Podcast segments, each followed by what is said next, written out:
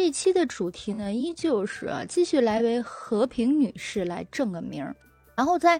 上一期的时候，我们因为是分享了前四十集嘛，所以说可能有一些些的点啊，我觉得还是呃没有及时的和大家分享出来，可能就算是留了一些些的尾巴吧。然后呃，我们这一期呢，就是在正式开始之前呢，还是和大家先来去说一说哈之前的呃，可能我觉得没有提到过的啊这。嗯，一些比如说是关键点吧，嗯，比方说，呃，我们上一次说到的这个第呃三十一、三十二集啊，就是叫在那遥远的地方这一集，就是这两集的剧情虽然是讲了一个故事，但是我觉得被很多的我爱我家的呃家迷来说的话，是很充满悬疑色彩的一集，就是大家到直到现在可能或者是。在之前吧，就是网络没有那么发达，没有那么多，比方说是像知乎啊、像豆瓣啊这之类的这些分享帖的时候，可能大家都会去想，哎，到底是谁把这个呃。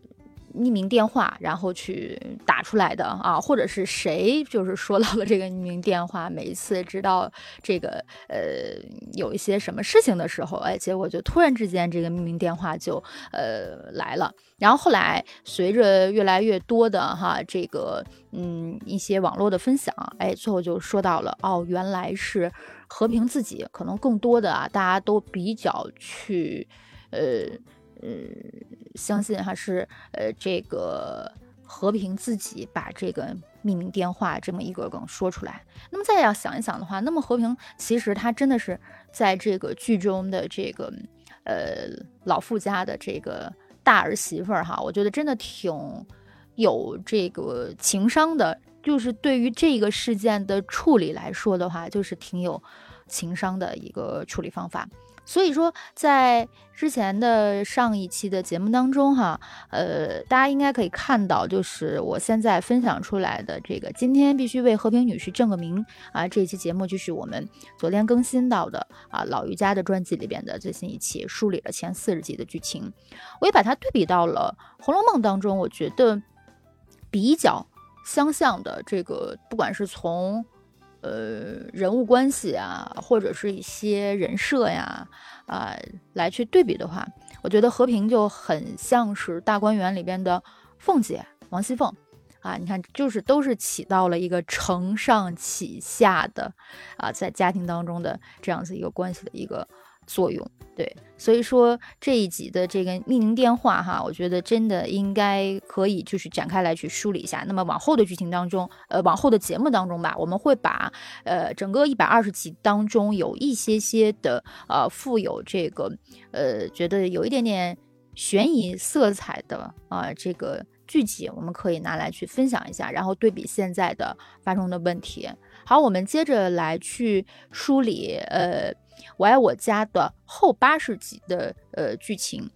后八十集的剧情，我觉得以和平女士为主线的会更加的多。为什么呢？因为哈，在相继的之后的一些剧集当中的人物的出场就会有非常非常的少了。比方说是啊，这个呃。贾志新啊，这个小叔子要去南下，去这个海南，要去啊，说是奔事业啊，其实也是算是为了爱情。然后小凡这个小女儿呢，要去美国去留学了，哎，所以说家里边的这个人物嘛，就是少了呃这两个人，那么就会更加的以呃和平啊，会更多的为主线。然后我们接着，因为上一期说到的是都不容易，四十集的时候，因为小张开始闹了脾气哈，为谁辛苦为谁忙啊？所以说后边的八十集刚开始的这个呃两集啊，四十一和四十二集叫做从头再来啊，这个里边就其实就是算是延续了小张的故事，我觉得就是从。四十集开始吧，他虽然闹了这么一铲子，呃，最后虽然是大团圆结局了，但是因为故事要往下续写，所以说这个小张的心里边呢，就是这种，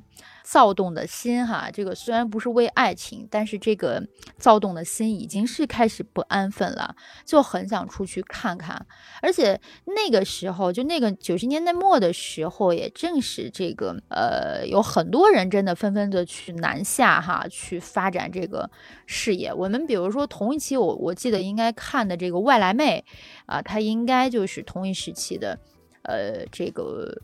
作品对吧？电视的作品，然后通过这个一群外来妹去南下去工厂里边去打工，然后最后有了，就是作为女性来说，有了自己很不错的事业。那么小张作为一个呃四川姑娘对吧？就是那个四川人在北京是吧？就相当于就是北京人在纽约，所以说她就已经有心就不甘于就是在。这个家里就做一个这种小保姆，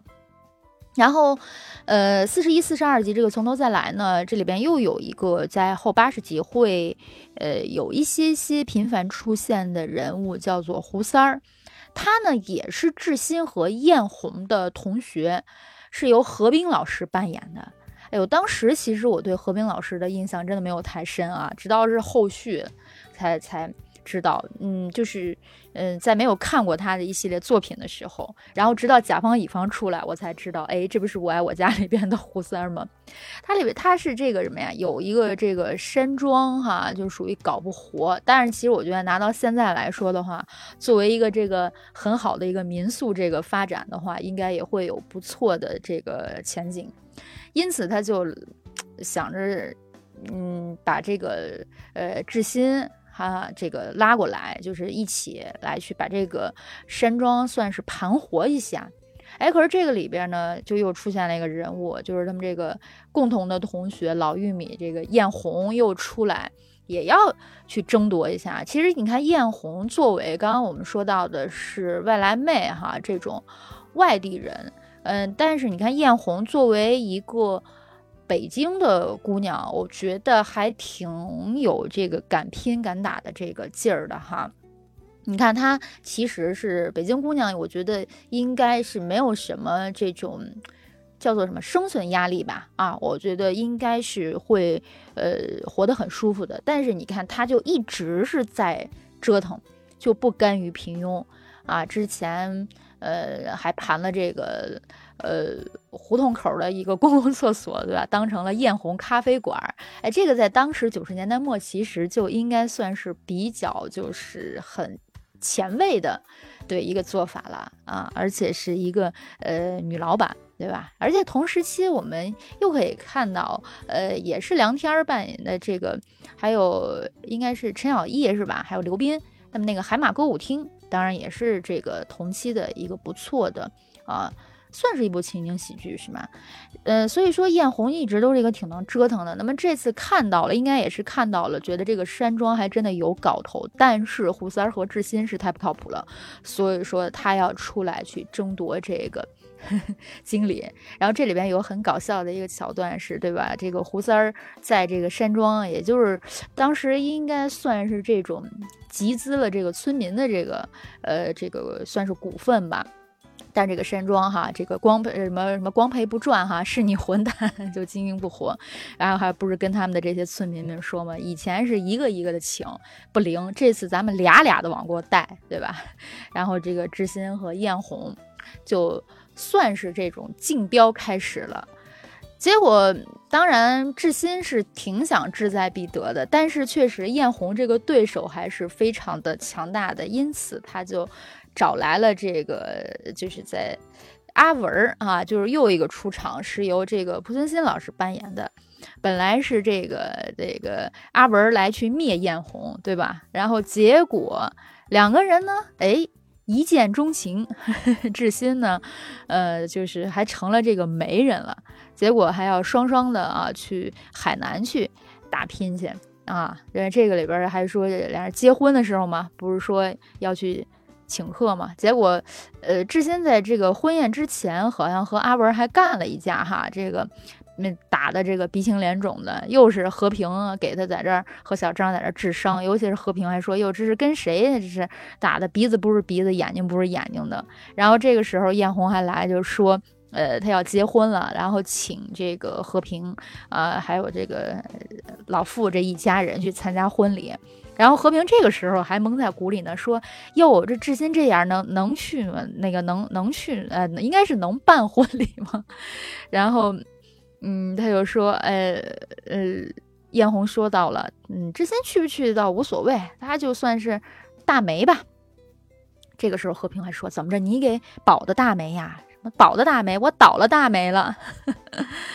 后来这个志新就咽不下这口气，也要去海南。然后这个时候，哎，小张本着说要去照顾这个二少爷，对吧？呃，这个要跟着去啊，连当这个女秘书啊，哎，所以说你看这个时候有这么一个机会，小张就抓住了啊，就要跟着志新去海南，去开创他们所谓的。事业，哎，因此就是这一集开始，志新和小张啊，就会在这个将近到了大结局，可能一百一十几集的时候才会出现啊。这志新中间还会回来，呃，这么一次出现。结果就是，所以说这两个人物一下子就少了两个人物，对吧？所以说，嗯，小张走了。那么这个老傅家这是没有保姆了，怎么办呢？哎，因此四十三集和四十四集就是请你来帮助我。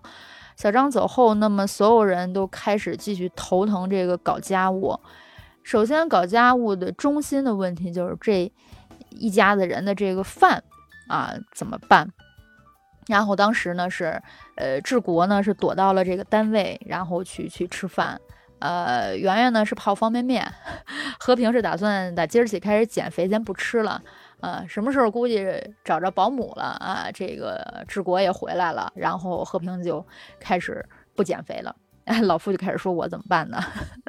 和平就说那就先是我就吃吧，然后就开始就说给您做饭去，因为就是开始是和平。啊，去这个家政公司去找了很多的这个保姆，哎，当然这个保姆真的，后来老傅不是也感叹嘛，这个找保姆真的比找这个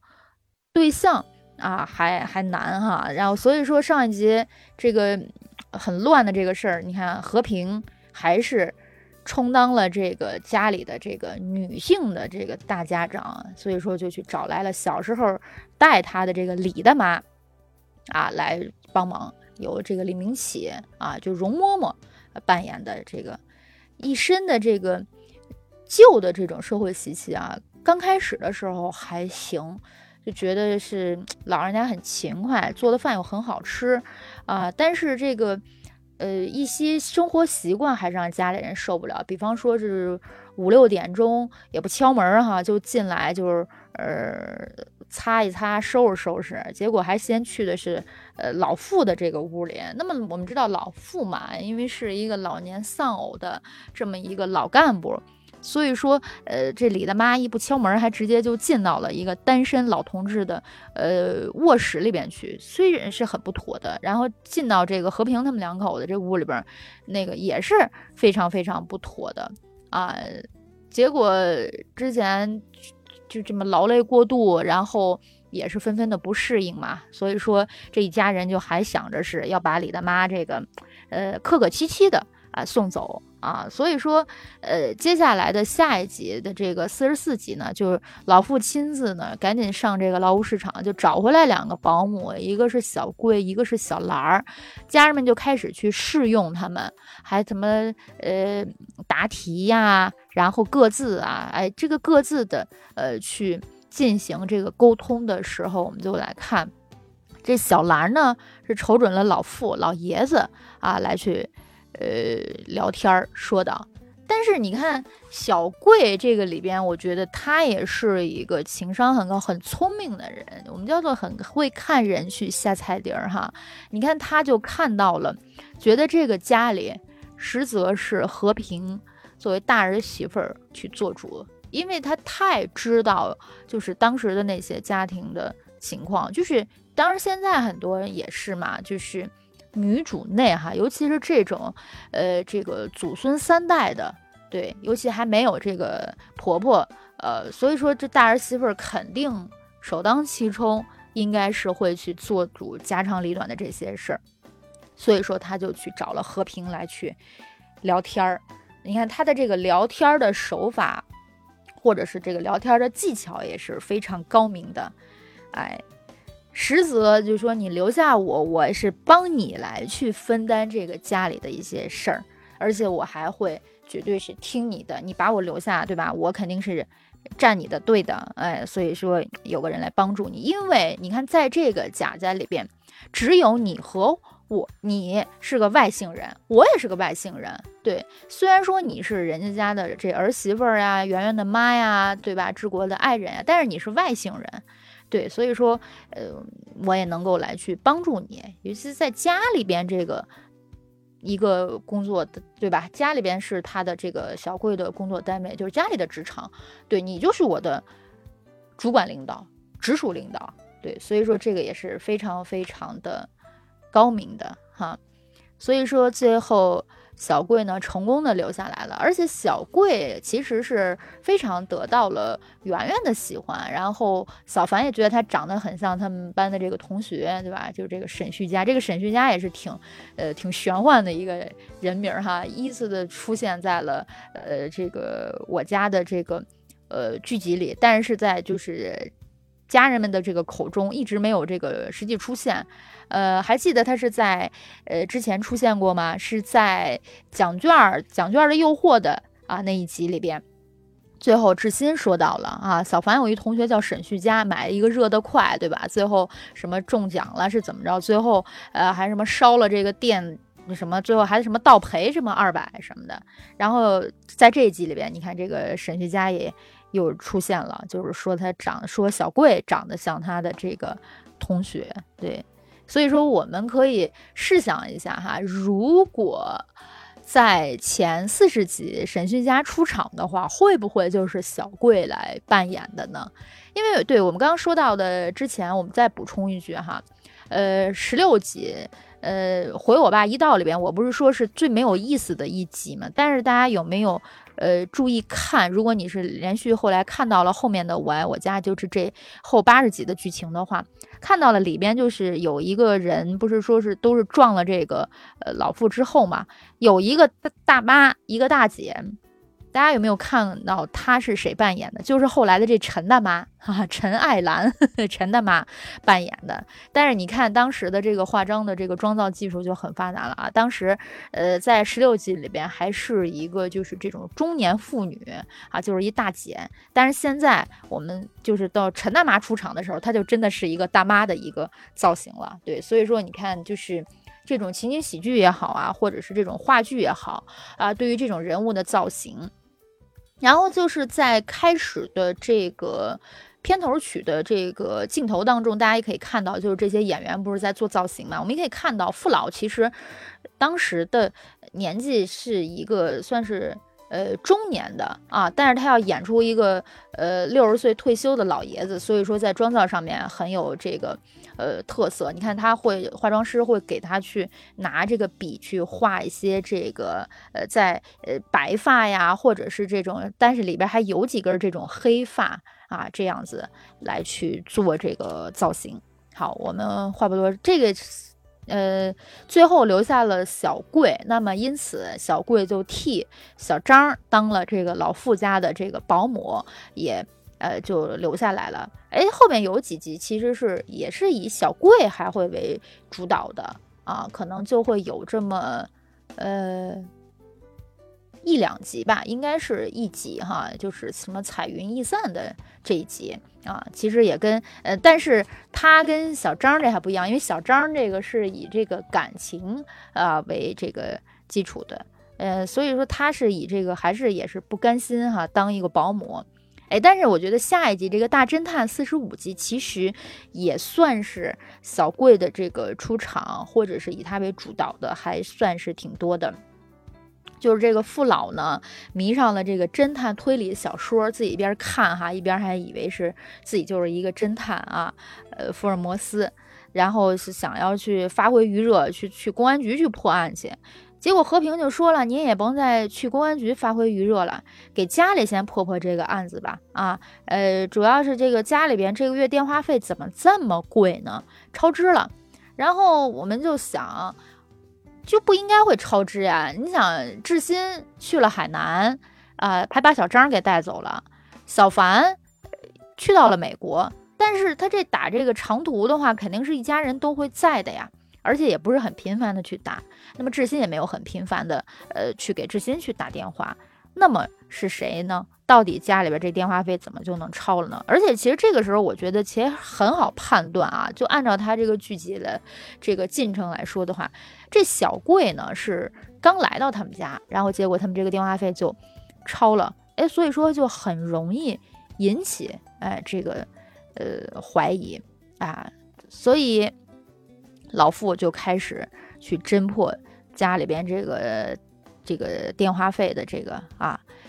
结果其实他侦破了之内哈，也没有就是说特别的像我们这样分析的条条有道的哈，结果就呃其实是呃是小贵没错，但是人家就是呃给一个什么杂志社什么是投稿啦，还是这种热线电话啦。然后还去领奖，最后老傅说还要去呃化妆去跟踪他，结果最后还跟丢了。这个里边老傅的这个造型也挺呃挺有趣的哈，最后呃戴了一个假发套哈，我用我们现在的话可能还叫做一个波波头的那个 假发套，最后把和平给逗的呃挺有意思的。哎，这一集里边我们就可以细看一下，只有小贵、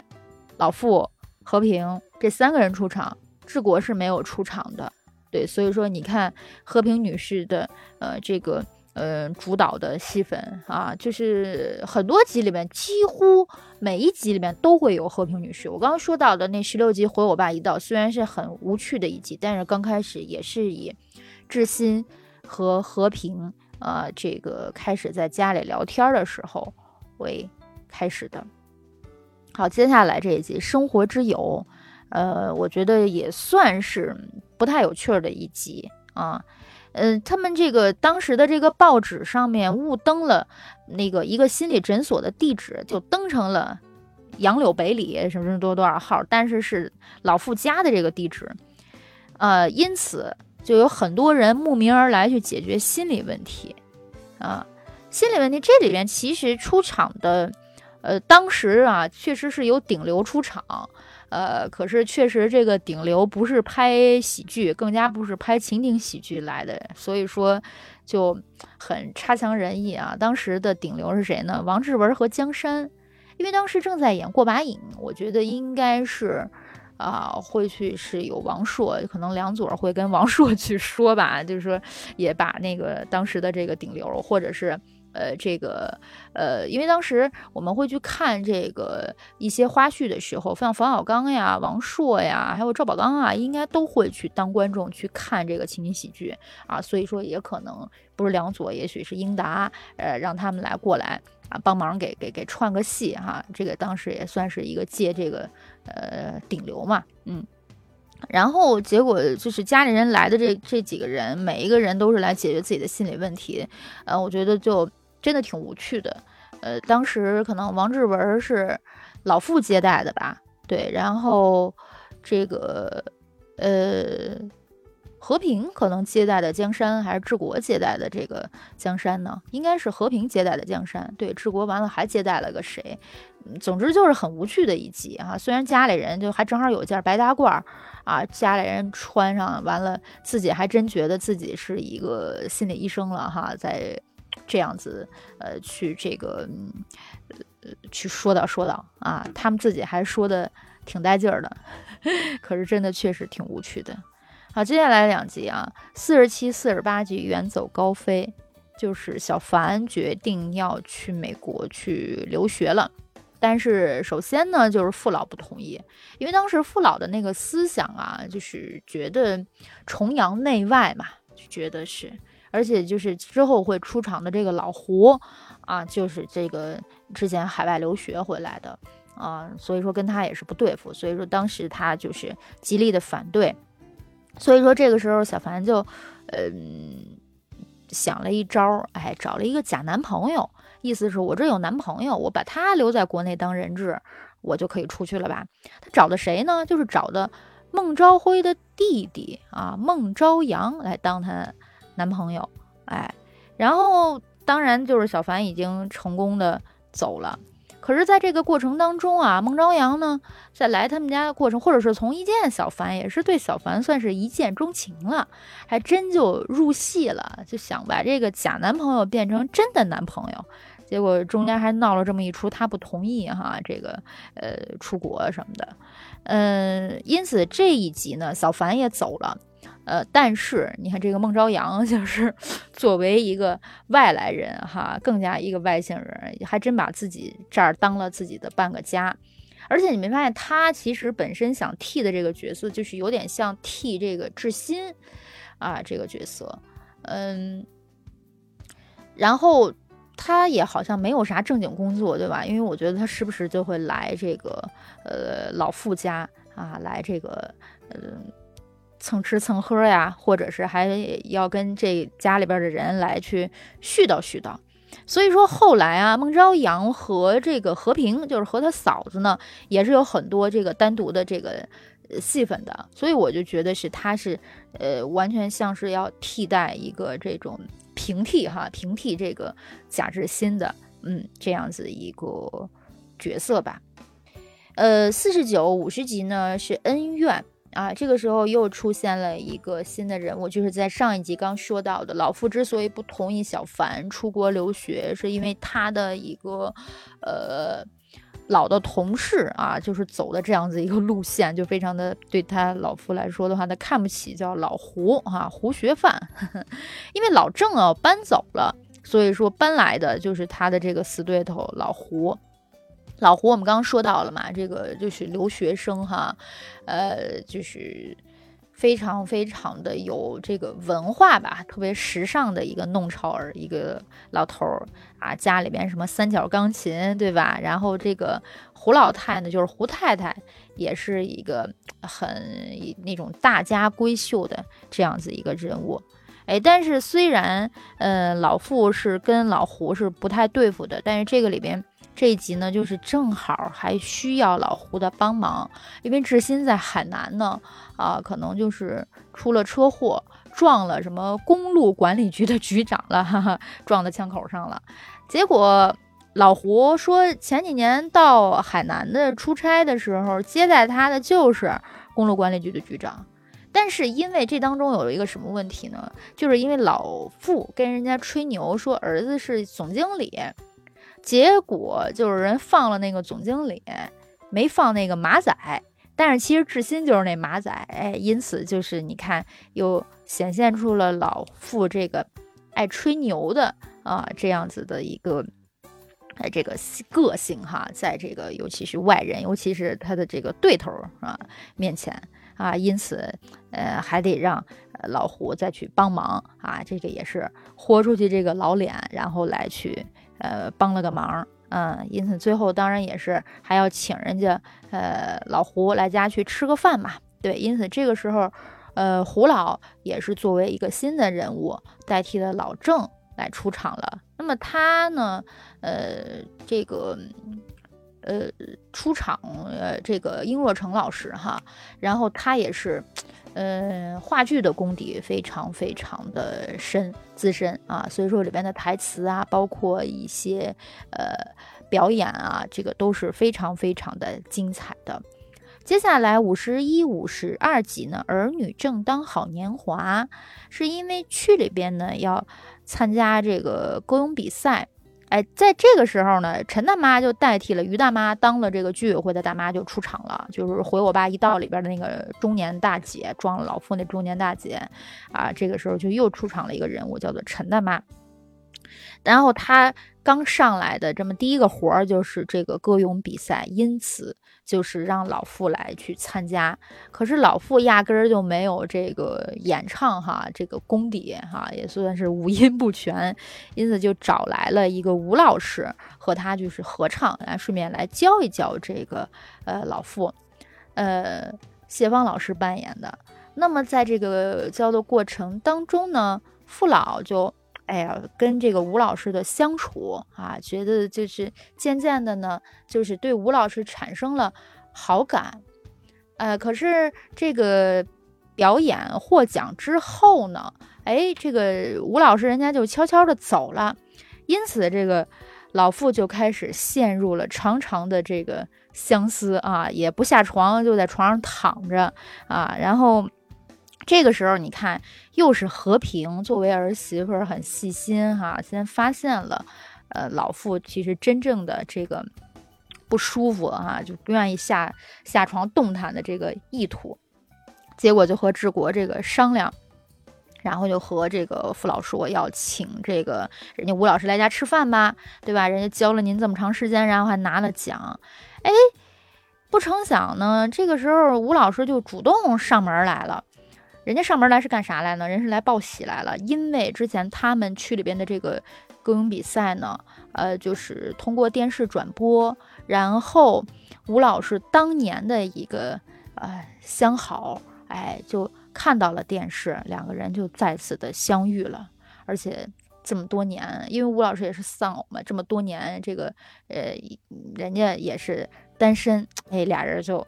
重续前缘了哈，所以说这老傅最近就更加的，嗯，对，估计冷清 是，呃，这个就是老傅好不容易有的这个第二春，然后结果就，呃，还在萌芽阶段啊，然后就已经嗯消失了。对，嗯，如果对我爱我家哈，这个也看过这个。呃，剧也很喜欢这部情景喜剧的啊，也都可以来分享一下，或者双击我的头像，可以给我送出掌声，然后来关注城市思想派哈，都是一些这个原创的播客。好，这位朋友，你是一直发这个表情是什么意思？为什么发了这么多的表情啊？嗯，或者你不用发表情，可以双击头像啊，给我送个掌声。好，嗯。我们接下来的这一集爱情导师呢，我觉得也是，呃，非常没有意思的一集哈。因为孟朝阳啊，这个也是来到了这个老傅家。你看，我刚刚说到了，他没事儿的时候就爱跟别人一起来老傅家的人来叨叨叨叨。这个时候先是跟圆圆，居然俩人还要探讨这个爱情的问题。所以说，我觉得就是特别没劲的一集。这里边两个人就是。嗯，对于这一集的剧情，我真的没有什么太多的印象啊，所以说就是非常非常的没劲。但是紧接着这一集《但行好事》呢，还是因为孟朝阳和呃圆圆啊去公园玩的时候呢，哎捡了一个孩子，嗯，然后这个时候我觉得映衬的是当时呃应该是有一定。年代的，就是有一些些的时间的跨度了啊，应该有渴望。对我们当时在看的，我刚刚说到了之前小张特别不安分，老想就是出来最后打工的时候，我觉得是映衬了我们当时的看的这个外来妹。然后这一集啊，我觉得真的像是呃映衬了这个呃渴望哈，因为当时渴望确实也真的是算是一个这个万人的空巷啊，但是人家这个捡来这孩子呢。人家不是就说不要了，但是是那个呃，就是放在这个公园的长椅上，人家去上厕所了。可是你看，我们又说到了当时的这个，真的确实是呃，社会环境就是多么的安全哈，真的在公园里边上个厕所，就是也真还敢把这个孩子就放在这个长椅上面啊。对，所以说最后呃这一集呢也是哈，呃，不能让好人真的就是。呃，寒了心，对，所以说最后这一家人也知道了，是误会了啊，这个孟朝阳他的这个做法的。嗯，接下来这一集五十五集，让你欢喜让你忧啊，是关于志新啊，虽然志新没出场，但是是因为志新的事儿，是说志新来电报呢，说他在有一个女同事要来家里边，呃，出差的时候来顺道来北京来家里边住一天。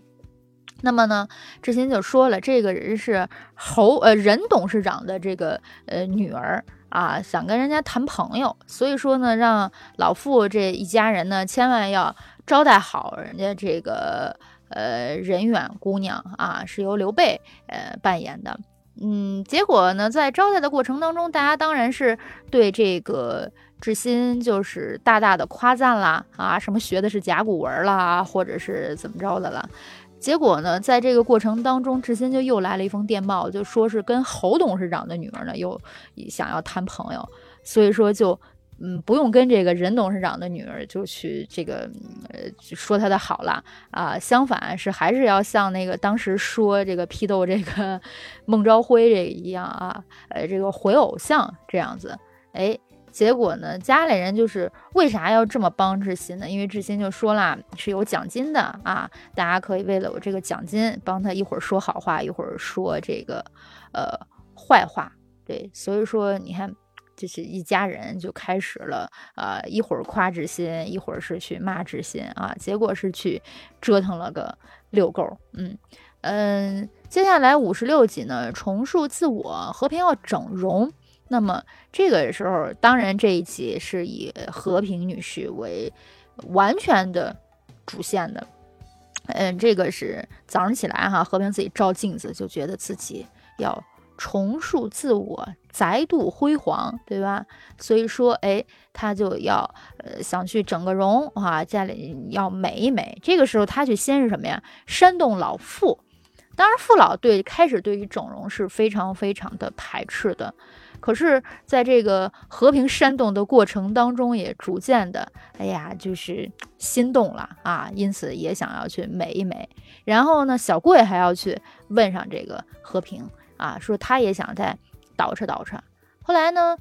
呃，和平就跟他说：“你这这岁数了，你你你这么小，这么年轻，你捯饬什么？回头我给你化化妆就行了。”因此，这个能够算得上这个特别大改头换面的是和平和这个老傅啊，尤其是老傅这个哈，还一个卷卷头，对吧？和平又是一个包包头，然后化了妆，呃，因此这个圆圆呢。啊，这个也开始啊，和小贵两个人也是，真是画的这个最后治国一出来，为什么就说呢？什么青少年那个什么少先队员什么那点好业都让你们给毁了，是吧？对，确实是画的是真的不好看。最后治国就说行，我也去整，我要整我就整个大的，整个女的 给你们来瞧一瞧。嗯，好，这个就是五十六集的呃一些这个剧集。